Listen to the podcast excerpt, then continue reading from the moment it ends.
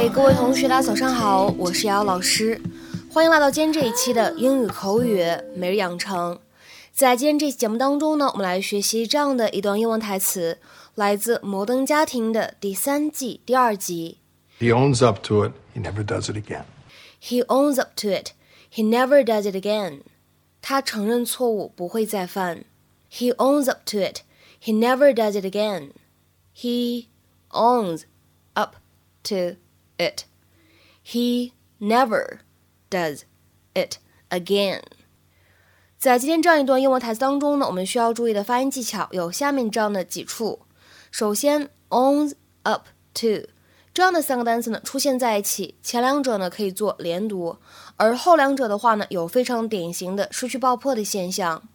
所以呢，owns up to 这样的三个单词呢出现在一起，我们呢可以读成是 owns up to Owns up to，owns up to。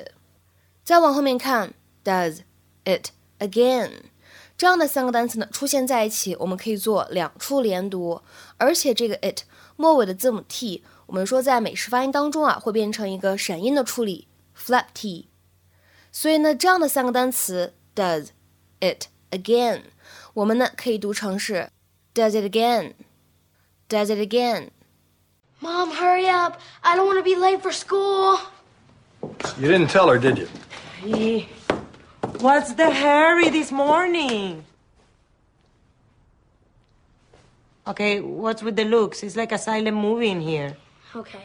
I was walking behind this girl, Alicia, who was moving away, and I was working up the courage to get her new address so I can write her. I expressed myself a lot better on paper than. Tick tock, kid.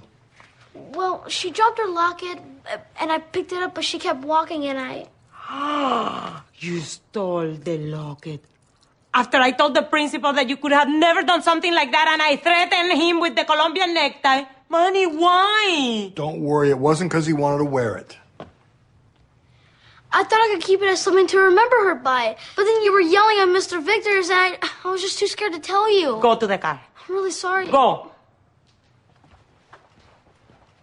Why would he do something like that? It's bad enough that he's the boy with the pan flute and the puffy shirts and, and the poems. Now he's the jewelry thief.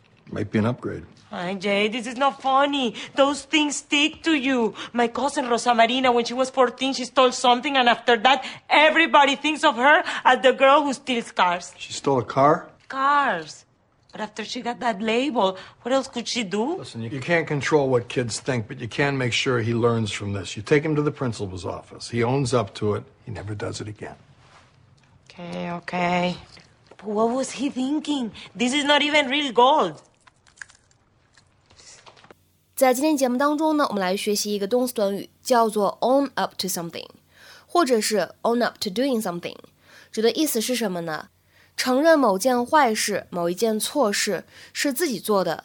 这个时候呢，需要提醒一下各位同学，to 是一个介词，所以务必要注意后面的不能跟动词原形。我们来看一下这样一个短语，它的英文解释：to admit or confess that you are responsible for something bad or wrong。那么下面呢，我们来看两个例子。第一个，No one has owned up to stealing the money。偷钱这事儿，目前没人承认，或者说没有人承认自己偷了钱。No one has owned up to stealing the money。再比如说，我们来看第二个例子，Tom finally owned up to eating my bread。Tom 终于承认是他吃了我的面包。Tom finally owned up to eating my bread。那么在这边的话呢，提醒各位同学注意一下。如果这样一个动词短语，它是 own up to somebody，这个时候呢，意思变了，指的意思是向某个人承认坏事、错事是自己做的 ，own up to somebody。那么下面呢，我们来看一些例子。首先第一个，Finally he owned up to his mother about breaking the vase。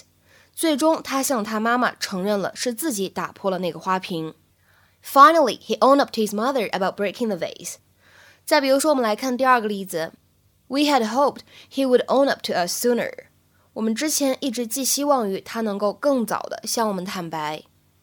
We had hoped he would own up to us sooner. 那么再来看一下这样一个例子：Everyone knows you're responsible, so it will look better if you just own it right now. 每个人都知道这事儿你负责，所以如果你现在承认的话，会好看点。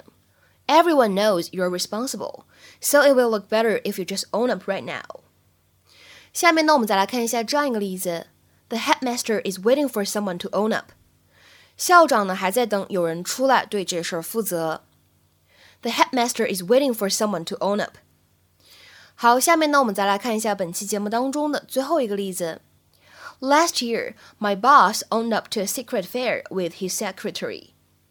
去年我的老板承认和他秘书有私情。